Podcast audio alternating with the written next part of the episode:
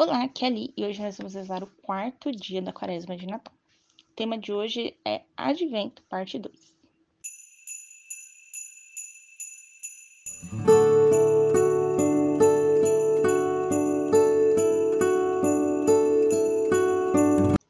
Bem-vindos aos novenáticos para a nossa quaresma de Natal.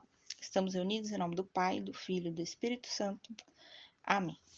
Vinde, Espírito Santo enchei os corações de vossos fiéis, e acendei neles o fogo do vosso amor. Enviai o vosso Espírito, e tudo será criado, e renovareis a face da terra. Oremos.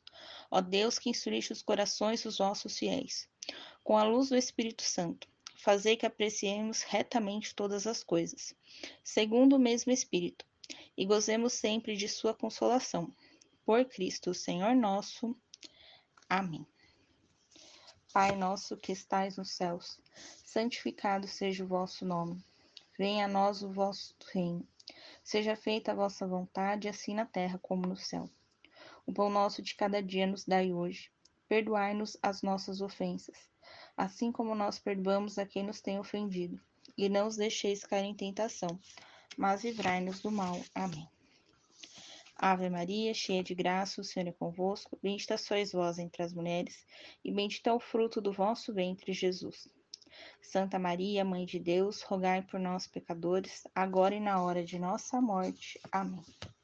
Glória ao Pai, ao Filho e ao Espírito Santo, como era no princípio, agora e sempre, por todos os séculos dos séculos. Amém.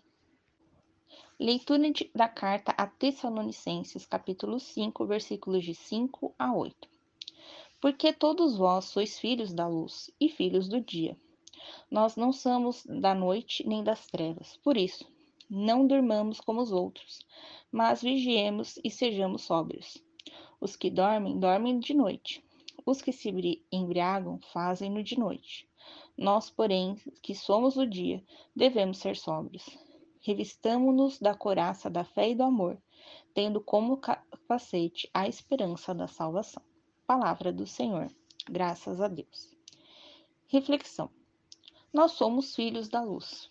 Quem é a luz? Quem é o caminho, a verdade e a vida? Jesus Cristo.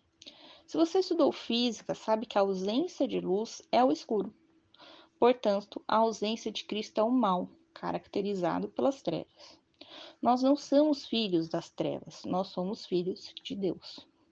No versículo 6, o apóstolo nos convida para que sejamos vigilantes e não sejamos surpreendidos, e sejamos preparados para a chegada de Cristo. Quando você espera um hóspede, você deixa a casa limpa e arrumada para ele.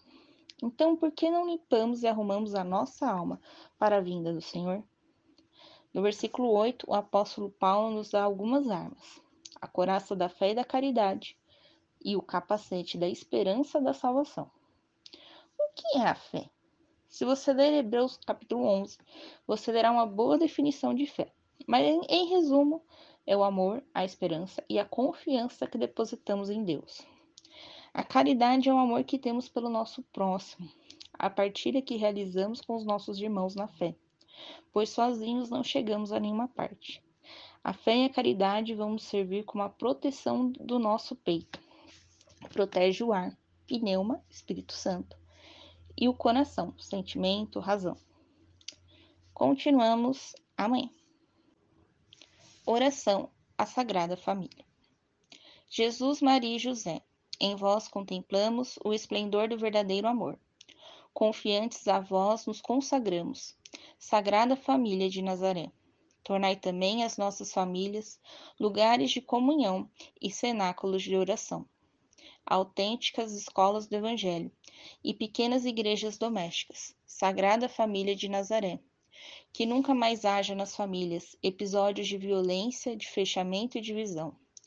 E quem tiver sido ferido ou escandalizado, seja rapidamente consolado e curado. Sagrada Família de Nazaré, fazei que todos nós nos tornemos conscientes do caráter sagrado e inviolável da família de sua beleza no projeto de Deus.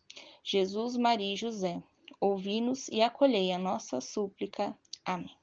Estamos unidos em nome do Pai, do Filho e do Espírito Santo. Amém. Te espero amanhã para o quinto dia da nossa quaresma. Um beijo, um abraço, que a paz de Cristo esteja convosco e o amor de Maria.